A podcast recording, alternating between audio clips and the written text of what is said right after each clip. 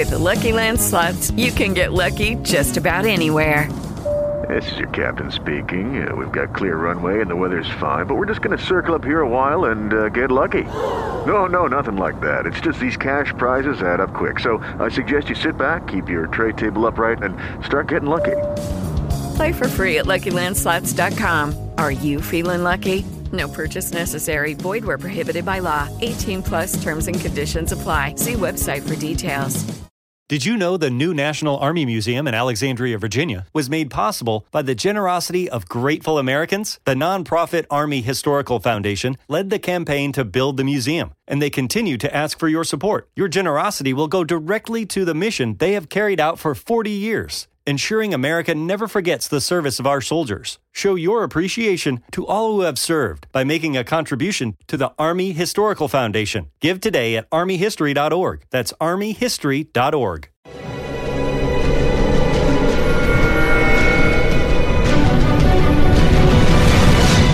Yo documental.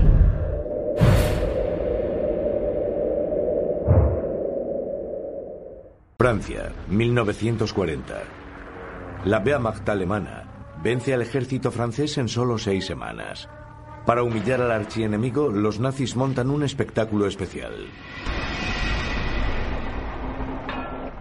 El dictador alemán Adolf Hitler ordena que desvíen un tren a una línea secundaria en los bosques de Compiègne. Aquí será donde los franceses firmen su rendición. Aquí fue donde Alemania reconoció su derrota al final de la Primera Guerra Mundial. Como se diría en las relaciones públicas modernas, lo organizó con mucha inteligencia. Se ganó el corazón de muchos alemanes. Ya podían decir, sí, bien hecho, hemos vuelto, les hemos dado una paliza. Adolf Hitler ya había vivido la derrota en la Primera Guerra Mundial como un golpe devastador y un insulto personal.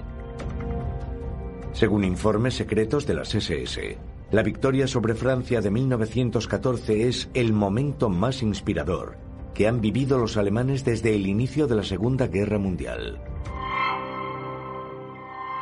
Hitler está en la cima de su poder.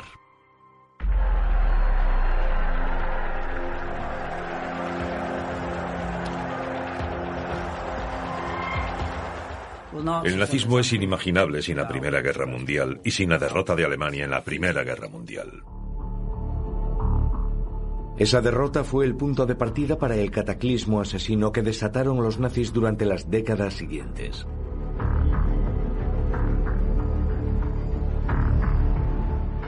El legado de una guerra mundial.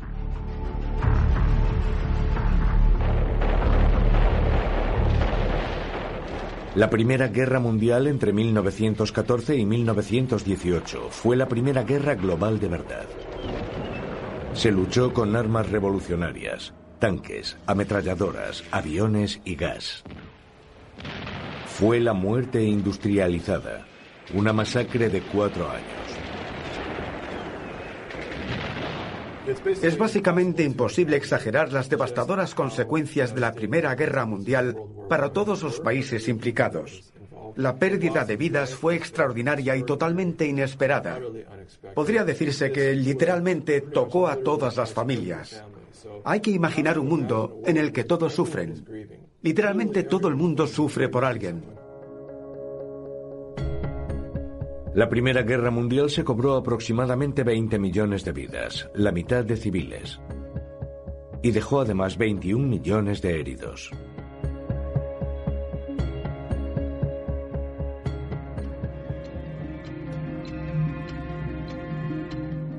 Las aterradoras consecuencias no pueden ignorarse.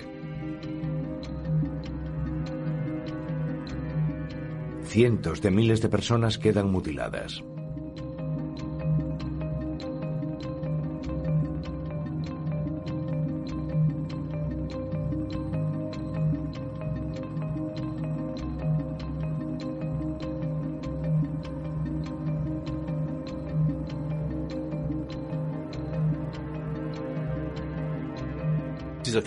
Esta guerra quedó grabada a fuego en el alma de la gente y en su cuerpo como ninguna antes. Traumatizó a cientos de miles de soldados. Después de la guerra se dio el fenómeno de los temblores, hombres traumatizados que ya no tenían control sobre sus cuerpos. Temblones en Alemania, traumatizados en Gran Bretaña, pero la enfermedad es la misma.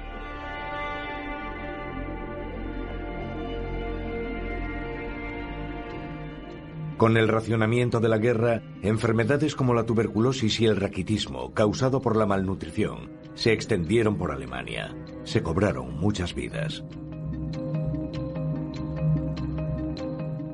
Pero los alemanes soportaron esos sacrificios porque creían que la victoria era inminente e inevitable.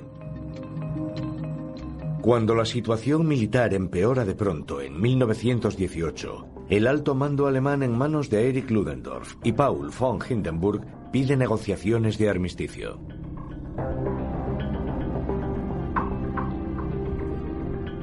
Pero no quieren asumir la responsabilidad.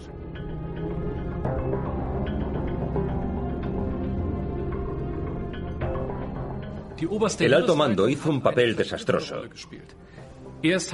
Primero perdió la guerra. Luego reconoció la derrota alemana demasiado tarde. Después hizo una idiotez y culpó de todo a los elementos republicanos que tomaron el poder. Y lo lograron. Así que la República de Weimar nacía en desventaja desde el principio.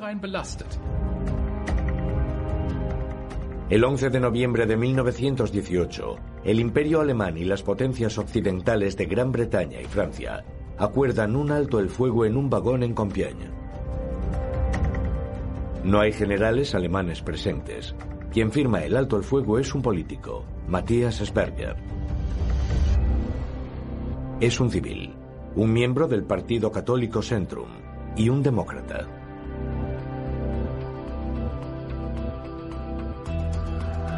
Paz por fin, tras cuatro años de matanza. Por un momento, esta terrible experiencia compartida parece unir a los pueblos y sobre todo a las naciones victoriosas.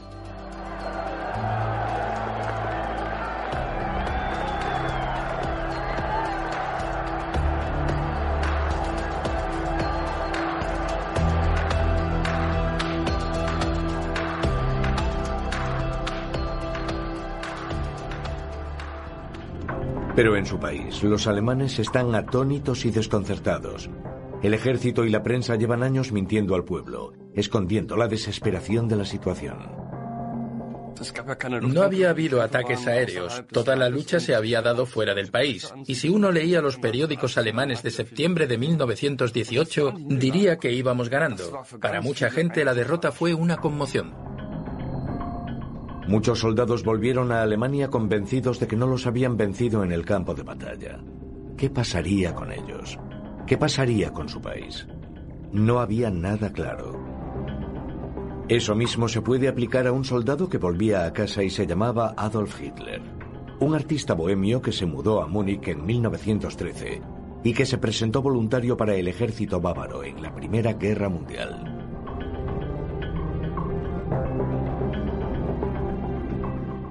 La Primera Guerra Mundial es importante para Adolf Hitler, lo primero y fundamental, para explicar su propia politización y radicalización. La Primera Guerra Mundial tiene un efecto diferido en él porque vuelve a casa con ideas políticas que aún no estaban asentadas, aún no se ha dado cuenta completamente de que Alemania ha perdido la guerra. No es hasta el verano de 1919 cuando Hitler ve claramente que la guerra no acabó en una especie de empate, sino que Alemania había perdido la guerra. La derrota pronto pasará a ser combustible político para los nazis. 1918. Alemania en los umbrales de la revolución. El Kaiser Guillermo se exilia en Holanda. Los comunistas quieren establecer el gobierno obrero. Los liberales y los socialdemócratas planean transformar Alemania en una república. El 9 de noviembre de 1918, el socialdemócrata Philipp Scheidemann actúa.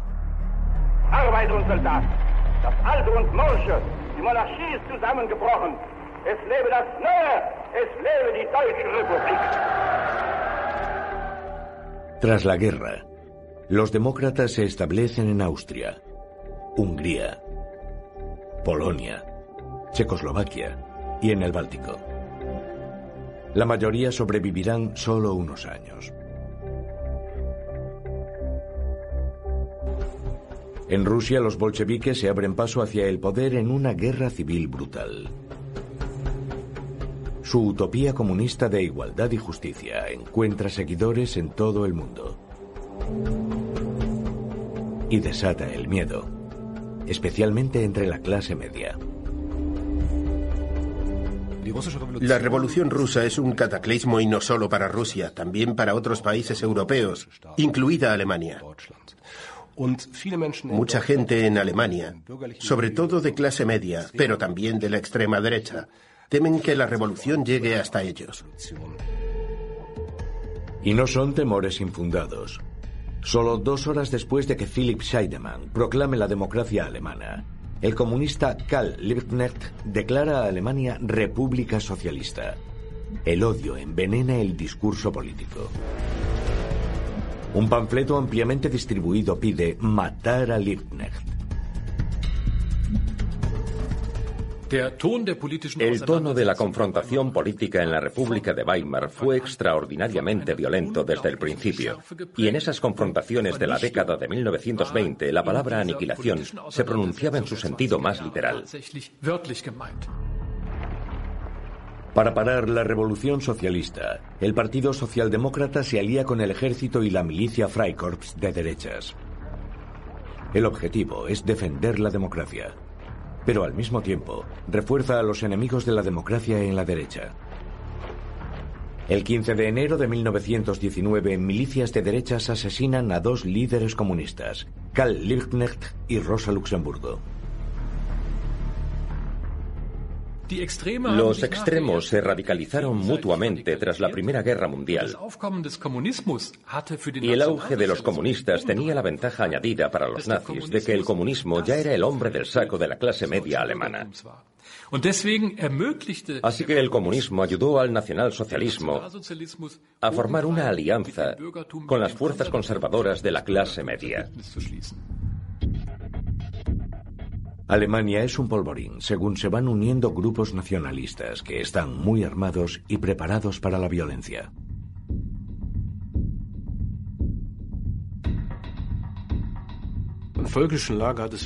Había muchos grupos diferentes en el campo nacionalista. Tenían en común una oposición radical a la democracia liberal, su abrazo de la violencia como apoyo a sus objetivos y el hecho de que exsoldados de primera línea tenían un papel importante. Pero la derecha radical sufrió por estar llena de líderes nombrados a sí mismos que preferían luchar entre ellos a unirse para enfrentarse a sus verdaderos oponentes políticos. En Múnich, el Partido de los Trabajadores Alemanes tiene un nuevo miembro, Adolf Hitler. El partido en 1920 se transforma en el Partido Nacional Socialista Obrero Alemán, el NSDAP, y el fanatismo de Hitler atrae la atención. En 1921 compara el movimiento con el Ministerio de Jesucristo. Seremos poca cosa, pero una vez un hombre se alzó en Galilea y hoy sus enseñanzas gobiernan el mundo. En 1920 el NSDAP tiene solo 1.700 miembros. En 1921, Hitler se hace con el liderazgo. A finales de 1922 el número de miembros se ha multiplicado por 10, hasta los 20.000. Pero los nazis aún son solo un grupo extremista extendido. Pronto quedó claro que este partido no tenía disputas de liderazgo internas que lo distrajesen. Esa fue una gran ventaja en términos de eficacia.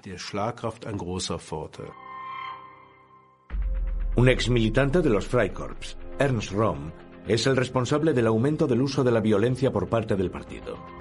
En 1931 pasó a ser el jefe de las famosas SA, la sección de asalto. Cuando los nazis llegaron al poder, las SA habían asesinado a cientos de personas. Ernst Röhm desempeña un papel principal sobre todo en los primeros pasos del crecimiento del partido.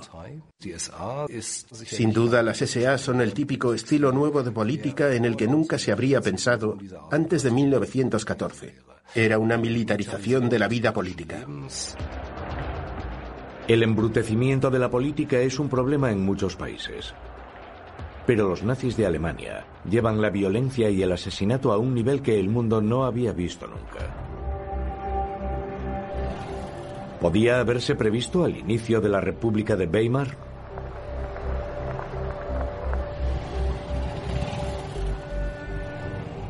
En noviembre de 1918 no era obvio que Hitler fuese a tomar el poder, que habría una Segunda Guerra Mundial, que existiría Auschwitz. La República de Weimar tenía sus posibilidades. Fractura y desilusión. En enero de 1919 los alemanes eligen la Asamblea Nacional, el primer parlamento de la República de Weimar.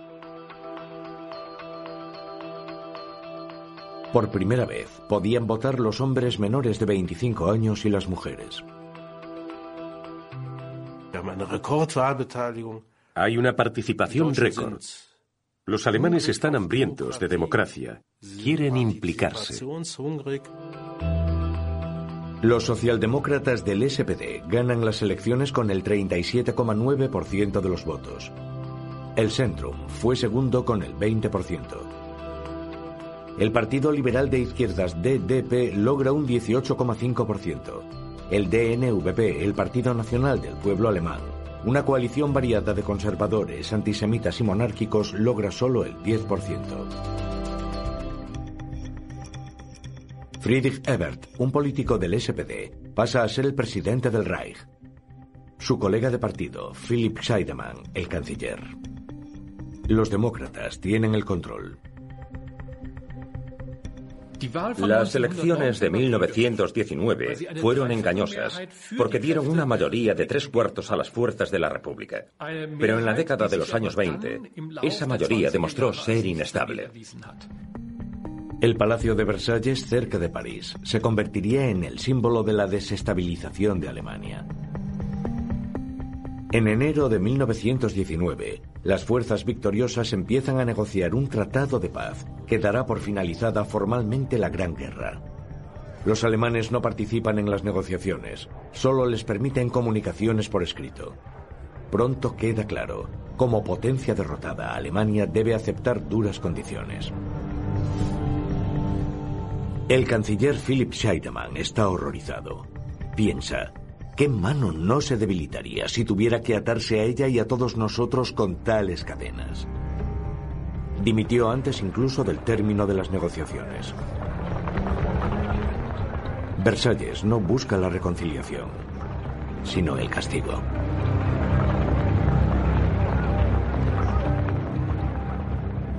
En especial los franceses querían que cayese sobre el pueblo alemán la culpa moral de esta guerra, de toda la destrucción y la aniquilación. De camino a las negociaciones, el tren que llevaba a la delegación alemana circulaba con más lentitud al cruzar los campos de batalla para abrasar con el paisaje los ojos de los alemanes. En Versalles hicieron que la delegación alemana se sentase enfrente de veteranos franceses con la cara mutilada para recordarles a los alemanes su culpabilidad moral. Las potencias vencedoras querían vengar lo que habían causado el Kaiser y sus ejércitos, pero castigan a la nueva República Alemana y debilitan su joven democracia.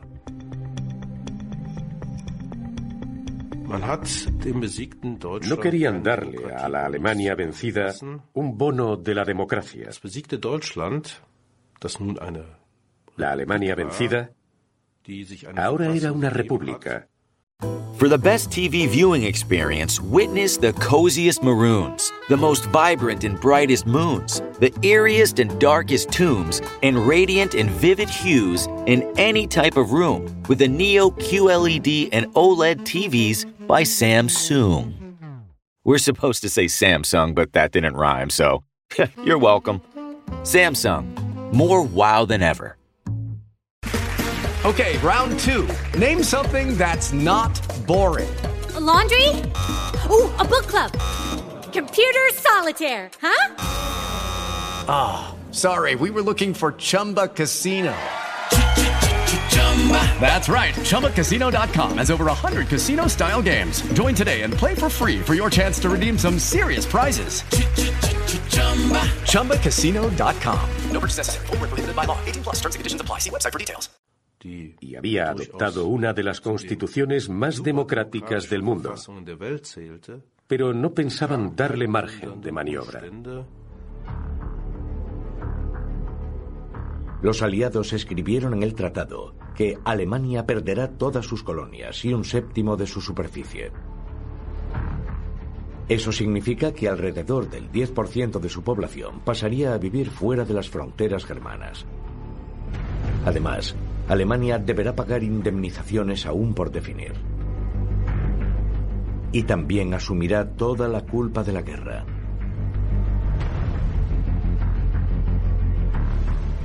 El borrador del tratado desata protestas airadas en un país que ya es inestable.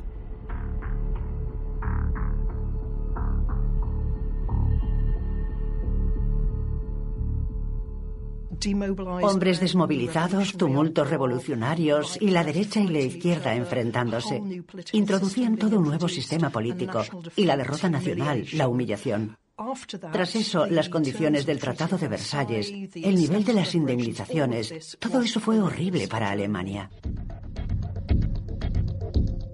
Y los nacionalistas de derechas usaron la oposición al Tratado de Versalles para avanzar en sus propios fines.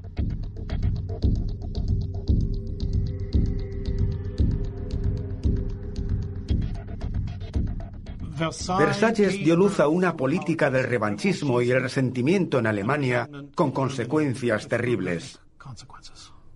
La cuestión no es si los hacedores del Tratado de Versalles causaron los crímenes nazis o si fueron responsables o culpables de los crímenes nazis. La cuestión es si contribuyeron a la creación de un entorno que hizo posible que criaturas como Hitler prosperasen. Si tomamos esa referencia, Versalles fue un fracaso terrible. Durante años, Hitler ataca el despreciado Versalles Diktat. Sabe que ha tocado una fibra. Como ejemplo, sirva este discurso de noviembre de 1933 en Berlín. Man muss besiegen auch wirtschaftlich vernichten, damit es dem Sieger wirtschaftlich besser geht. Eine irrsinnige These, die aber den ganzen Versailler Vertrag wie ein roter Faden durchzieht. Man versucht die Wirtschaft eines großen Volkes mit unerträglichen Lasten zu beladen.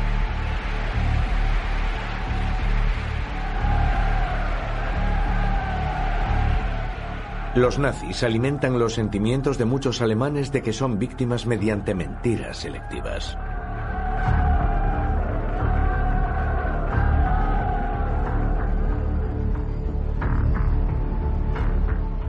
Mentiras.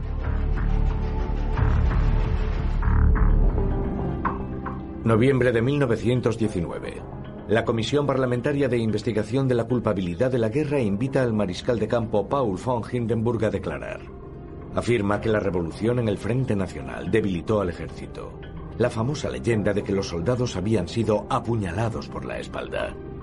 Hacía de los pacifistas, los de izquierdas y los judíos los responsables de la derrota germana. Una mentira con consecuencias muy amplias. En la década de 1920, el mito de la puñalada por la espalda se convirtió pronto en un arma crucial de la derecha, porque con ella la revolución y la democracia de Weimar podía contaminarse con el odio de la traición. Esa narrativa de la traición es fundamental. Los periódicos de la derecha propagaron ese mito. Muchos alemanes están encantados de creer la fantasía de un ejército invicto en el campo de batalla. No saben que el mismísimo Hindenburg había exigido negociaciones de paz en 1918, porque la situación militar era desesperada. Un oficial superior hace lo que puede para decir la verdad. En 1922, el general Berthold Daimling da un discurso muy publicitado. El pueblo alemán debería dejar de creer este mito. Los culpables son aquellos que no pidieron una paz negociada cuando aún había tiempo. Retirado desde el final de la guerra, Daimling ha pasado de ser un belicista a ser crítico con el ejército y miembro del Partido Democrático Alemán. Muchos excompañeros le dan la espalda. Especialmente cuando culpa directamente al alto mando del ejército por perder la guerra. Particularmente a Paul von Hindenburg. Hindenburg era una leyenda, prácticamente era un Kaiser alternativo. El emperador real se había ido, pero el pueblo quería otra figura paterna y atacarlo a él era impensable para la centro derecha. Por eso, las voces de una visión más matizada de la verdad, por así decirlo, no podían hacerse oír. El problema de la leyenda de la puñalada por la espalda realmente era que dividía a la sociedad y refuerza a las fuerzas nacionalistas. La convicción de que los habían traicionado los izquierdistas, los judíos o los demócratas traidores, aviva el odio por la República. Estos movimientos nacionalistas de ultraderecha pensaban que el sistema democrático debilitaba a Alemania. Había demasiado pacifismo, demasiado arrepentimiento por las vidas perdidas. Tenían que endurecerse. Así que surgen estos movimientos nuevos de ultraderecha que además son muy violentos. Hay violencia, división y odio. Es su primer año y la democracia ya está en una grave situación.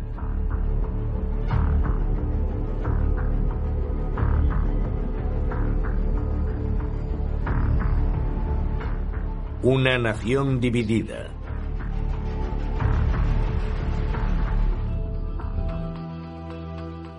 Y al mismo tiempo la República de Weimar empieza a mostrar su potencial.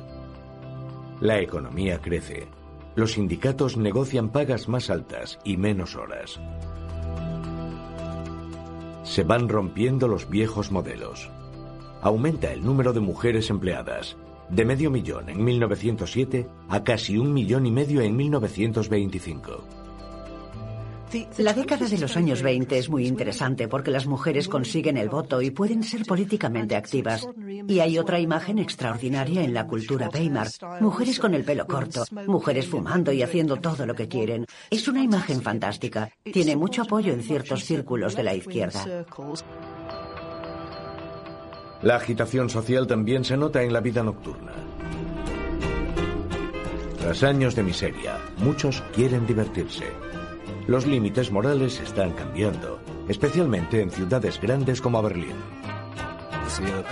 Sería un error identificar totalmente la República de Weimar con la modernización de la cultura que se daba en ciertas áreas urbanas. En esta época, Alemania sigue siendo en gran parte una sociedad rural y es muy religiosa. No debería sorprendernos demasiado que estos intentos de modernización en los centros urbanos se viesen como ir demasiado lejos y que no tardasen en encontrar resistencia. Los habitantes de la ciudad siguen siendo minoría. Aproximadamente el 80% de los alemanes vive en ciudades pequeñas o en el campo, un mundo muy alejado de los locos años 20. Aquí las ideas de tradición, de una supuesta identidad germana, de sangre y tierra, ganan apoyo. Un contramovimiento ante la vida de ciudad, la ilusión de la pureza. Los alemanes estaban muy deprimidos tras la Primera Guerra Mundial, muy oprimidos, tan deshonrados por las imposiciones del Versalles Diktat. Al menos así es como se sentían. Habían tenido que sufrir el desastre del hundimiento del imperio. Así que era maravilloso que te dijesen, las cosas pueden ser difíciles, pero eres una raza superior. Tienes los mejores genes del mundo. Eres la raza definitiva. Hay que fomentarla y conservarla. Les encantaba oír eso. En ese momento, raza germana era un concepto totalmente natural para muchos alemanes. Y para la mayoría, los judíos no podían formar parte de ello. El odio hacia los judíos tenía una gran tradición en Alemania, como en toda la Europa cristiana. Antisemitas radicales recogieron viejos prejuicios y los llevaron a los extremos. Nadie superó a Adolf Hitler. En 1920, en el Hofbräuhaus de Múnich, enciende a un público de 2.000 personas atacando a los judíos como parásitos que destruyen la salud de la nación. Un periódico lo describe como el agitador más astuto y sagaz que incita al alboroto ahora mismo en Múnich. En una carta escrita un año antes, Hitler había expresado ideas incluso más extremas. La meta final del antisemitismo, escribió, debe ser irrevocablemente la eliminación de los judíos. El antisemitismo es el único campo que se me ocurre en el que Hitler es incluso más extremista en privado que en público. Entre 1920, 21 y 23, Hitler dice varias veces que, en último caso, hay que matar a todos los judíos. Y dice, cuando estemos en el poder, juntaremos a los judíos de Múnich y colgaremos a los primeros de Orcas en Marienplatz, la plaza principal de Múnich, y los dejaremos allí colgados hasta que apesten. Luego cortaremos las sogas y colgaremos al siguiente grupo de judíos y haremos lo mismo en cada plaza de mercado de Alemania hasta que no quede ni un solo judío. A principios de los años 20, aproximadamente el 1% de la población alemana es judía. Muchos se ven a sí mismos, sobre todo alemanes, no judíos. En aquel momento no se consideraba a Alemania un país con prejuicios hacia los judíos. Es una situación muy diferente a la que se daba en muchos países de Europa Oriental. Si lo pensamos, los pogromos, la violencia contra los judíos en Europa Oriental a finales del siglo XIX y principios del XX, había sido mucho más cruel que la que se dio en Alemania. A principios del siglo XX, en el Imperio ruso hasta la Revolución, había pogromos contra los judíos. Se calcula que 50.000 judíos fueron asesinados en pogromos nacionalistas solo en Ucrania. En 1920, Hungría aprobó una ley antisemita para limitar el número de estudiantes judíos.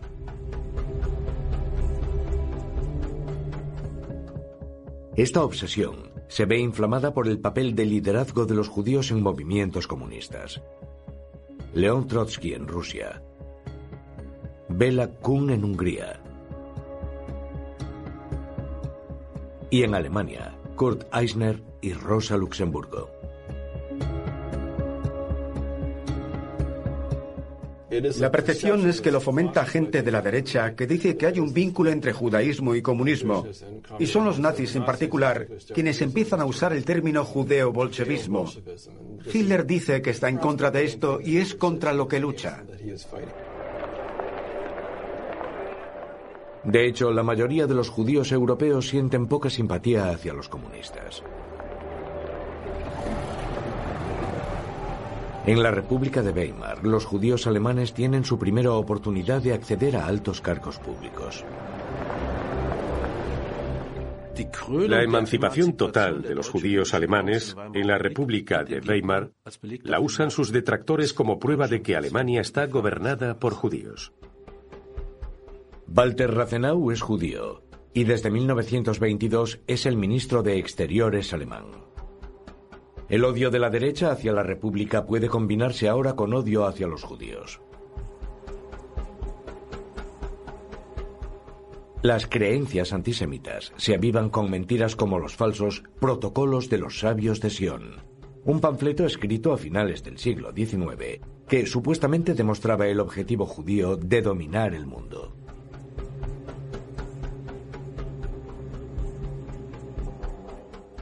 Los protocolos de los sabios de Sion tuvieron un efecto importante en Occidente, y especialmente en Alemania, porque expresaban con palabras lo que la gente pensaba.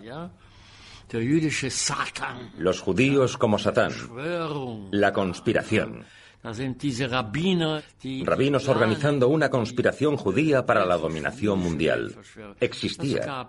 Tocó un punto sensible. Los antisemitas alemanes también afirman que los judíos habían evitado su deber de luchar por la madre patria. De hecho, casi 100.000 judíos alemanes lucharon en la Primera Guerra Mundial, 10.000 de ellos como voluntarios, exactamente la misma proporción que los no judíos. Uno de los soldados judíos del Kaiser es el teniente Hugo Gutmann. Este recomienda a uno de sus hombres para la Cruz de Hierro. El nombre de ese hombre es Adolf Hitler.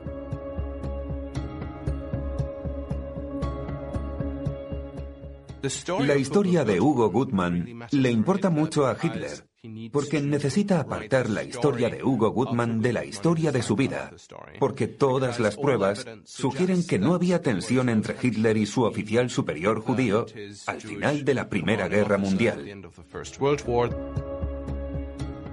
Gutmann es una amenaza para la cuidadosamente cultivada afirmación de los nazis de que Hitler siempre había odiado a los judíos y que había sufrido por su culpa.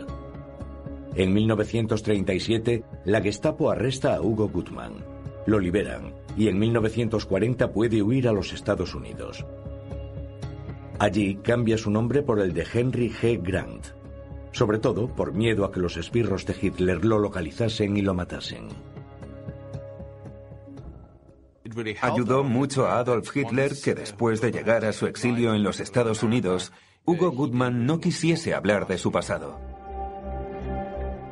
En 1962, Hugo Gutmann murió en los Estados Unidos a los 81 años, bajo el nombre de Henry G. Grant.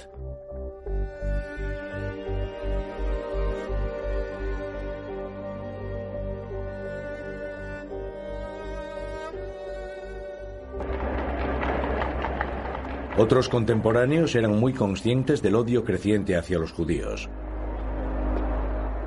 En 1922 apareció en Viena una novela satírica titulada La ciudad sin judíos.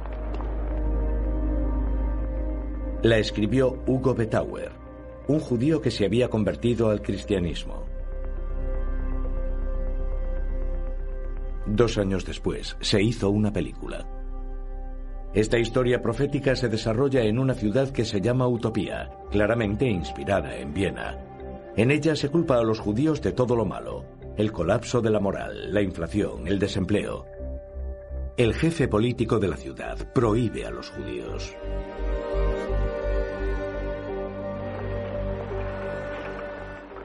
Agasajan al demagogo como a un héroe. Pero la película termina de modo diferente a como terminará la realidad unos años después. Sin judíos, la vida cultural y económica de Utopía decae. Los antisemitas reconocen su error e invitan a los judíos a volver. Y todos viven felices para siempre. Solo en la película. El autor Hugo Betauer es conocido por sus ideas liberales, Hace campaña por unas leyes de divorcio modernas, el derecho al aborto y la legalización de la homosexualidad. Para la derecha radical, Hugo Betauer representa todo lo que ésta desprecia. Y creo que hay que pensar que en este momento la derecha radical aún no está lo bastante fuerte para confrontaciones públicas. En lugar de eso, su política es usar el asesinato para eliminar a individuos que personifican todo lo que ellos rechazan. En 1925, un protésico dental austríaco mata a tiros a Hugo Betauer. El asesino acababa de unirse al NSDAP. El odio hacia los judíos empieza a ser incluso más importante para la ideología nazi. ¿Era el antisemitismo socialista mucho más que un chivo expiatorio? No. Tras él había una teoría racial coherente que, conscientemente, llevó a la conclusión de que los judíos debían ser eliminados. Esa era la meta de Hitler. Los nazis asumen ideas peligrosas que ya estaban ampliamente extendidas. Y no solo en Alemania.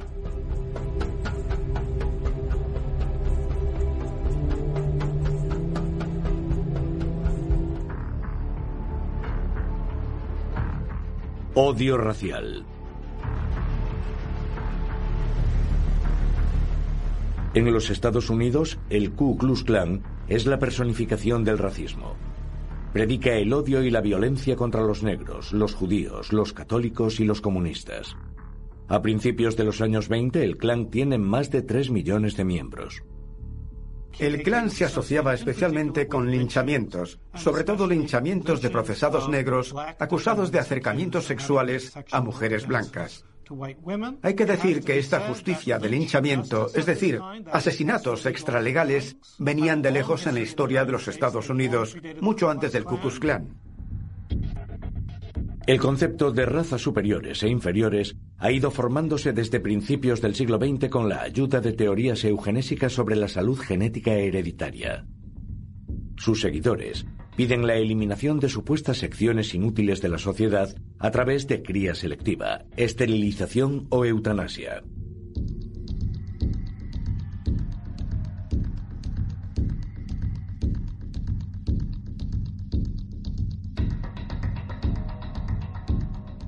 Entre los defensores de esta pseudociencia están los futuros primeros ministros británicos Winston Churchill y antes que él, Neville Chamberlain.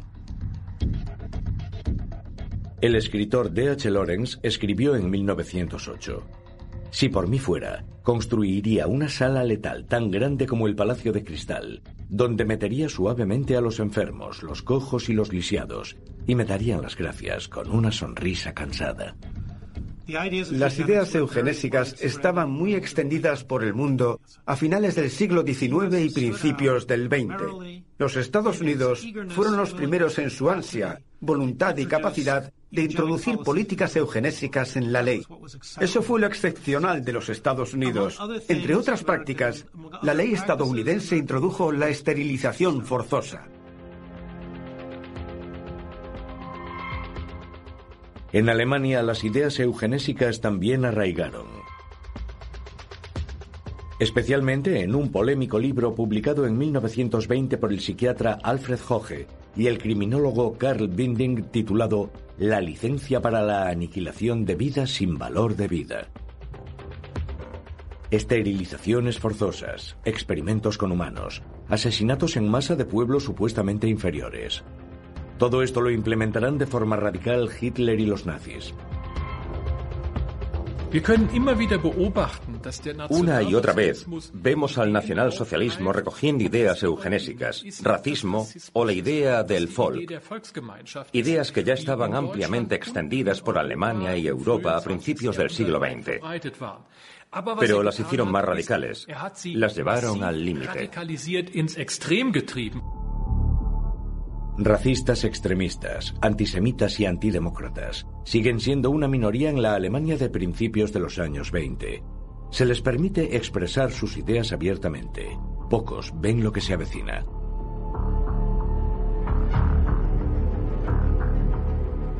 Encarnizadamente.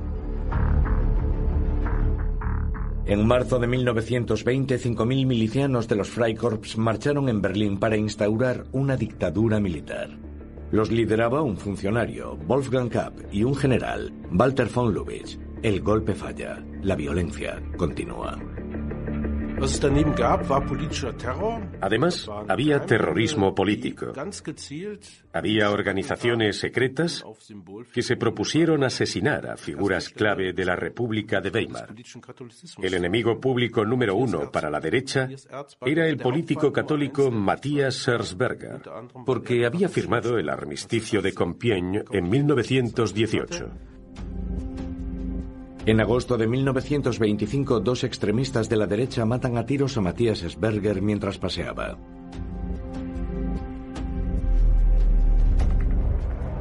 El asesinato como arma política. La derecha radical contra los demócratas.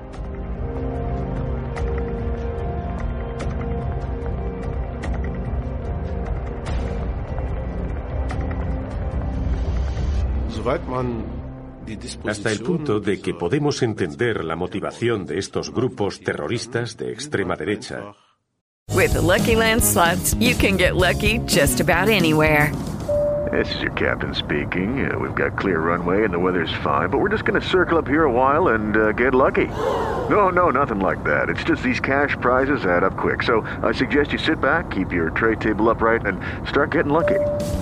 Play for free at LuckyLandSlots.com. Are you feeling lucky? No purchase necessary. Void where prohibited by law. 18 plus terms and conditions apply. See website for details.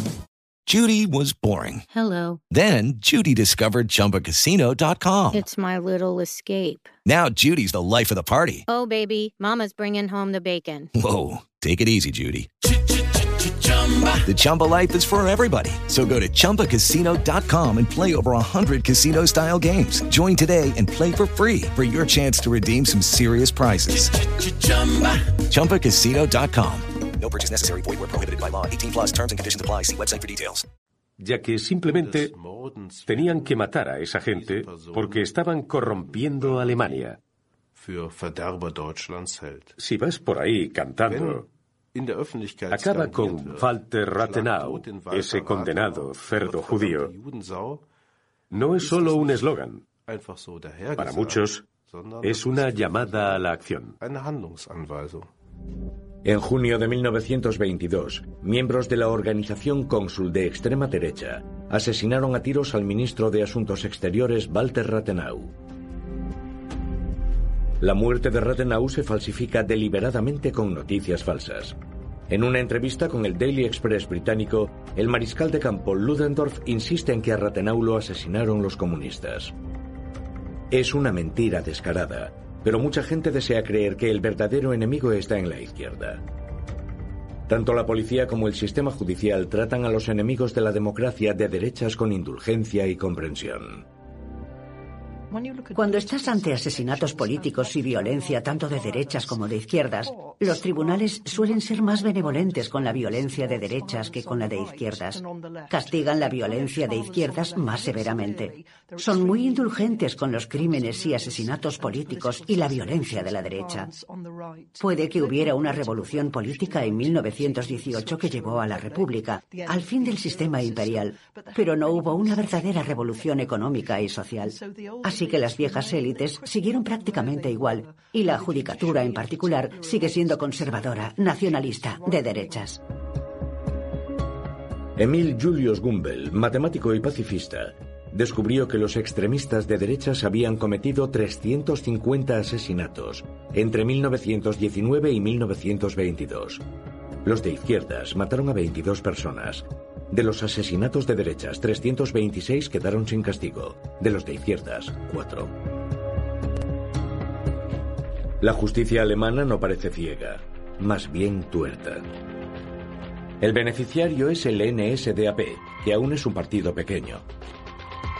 Ahora los nazis quieren llegar a nuevos distritos electorales y ampliar su alcance, sobre todo entre la clase media, que era sobre todo monárquica.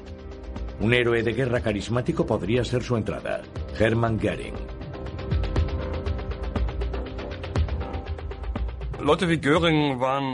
Gente como Goering era muy importante para el NSDAP.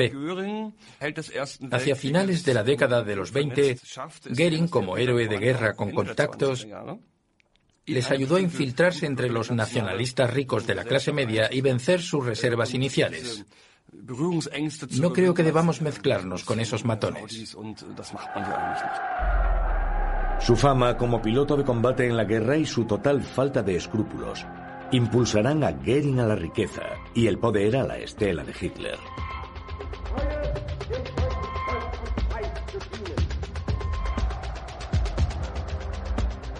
Mientras, los nazis aprenden de los enemigos de la democracia en el extranjero, especialmente en Italia. Los fascistas italianos.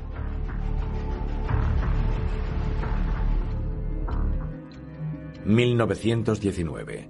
Aunque estaba en el lado ganador de la guerra... ...Italia sufre pobreza, desempleo y disturbios. Italia ganó partes de Tirol del sur de la vencida Austria. Los aliados rechazaron las demás exigencias territoriales de Roma.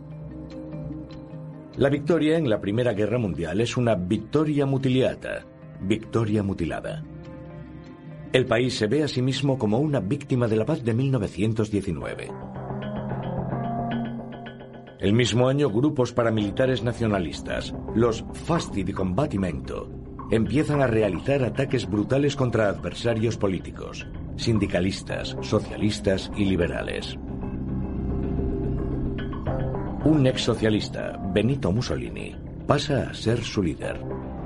Se hace llamar Il Duce, Führer en alemán. Para muchos miembros de las clases media y conservadora de Italia, el fascismo es un movimiento nuevo audaz. Ven a Mussolini como un hombre fuerte, un visionario que puede crear un nuevo orden social mediante métodos autoritarios. El gobierno italiano financia a los fascistas para que combatan el caos creciente y para prevenir la temida Revolución Roja. En 1922, Mussolini quiere más. Lidera a decenas de miles de fascistas de todos los rincones de Italia en la marcha de Roma. Mussolini amenaza con un golpe de Estado, pero deja claro que está dispuesto a negociar. Juega a un doble juego. Usa métodos legales para llegar al poder, mientras amenaza con desatar el terror. El rey de Italia elude el Parlamento y nombra a Mussolini primer ministro. El suyo es el primer partido populista de derechas que llega al poder en Europa. En 1922, su partido ya tenía 220.000 miembros.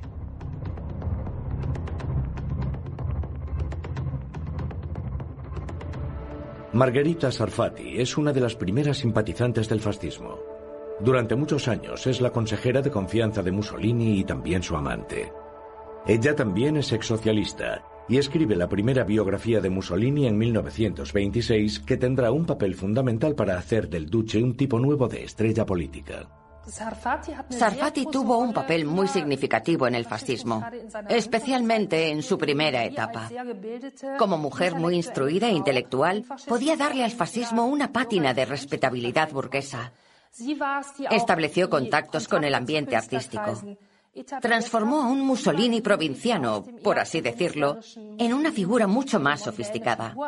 Así que fue muy importante para el desarrollo intelectual del propio Mussolini y también para crear una base cultural para todo el movimiento fascista. Margherita Sarfati es judía. En los comienzos del fascismo italiano, el antisemitismo solo tiene un papel menor. Pero en la década de los 30, Sarfati nota que el odio de los fascistas hacia los judíos crece.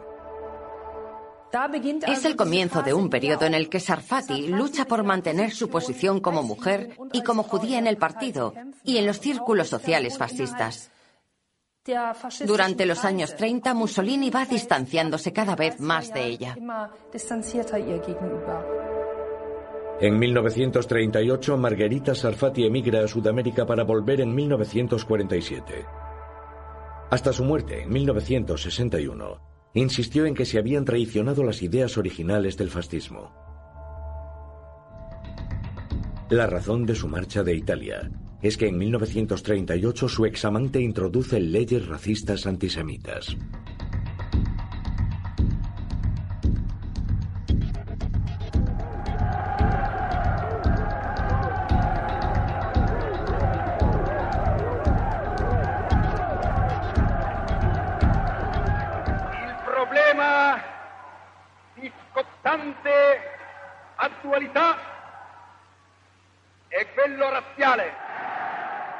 En Alemania, los nazis siguen de cerca el auge de los fascistas. Ya en 1922, Hitler declara: De momento nos fijaremos en los fascistas y los admiraremos. Pronto les demostraremos que pretendemos llevar a cabo acciones de naturaleza muy diferente.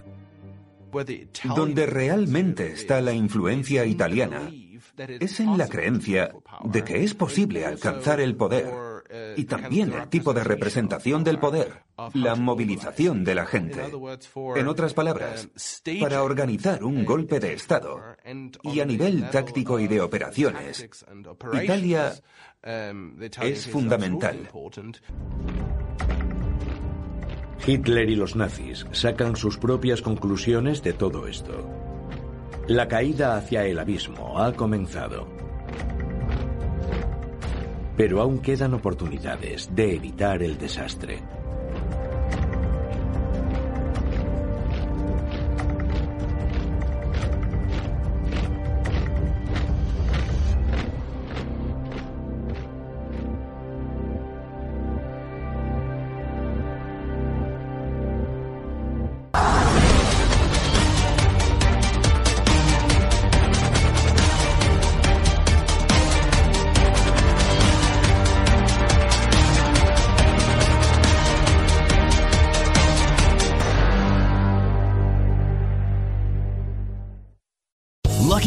Casino asking people what's the weirdest place you've gotten lucky? Lucky? In line at the deli, I guess? Aha, in my dentist's office.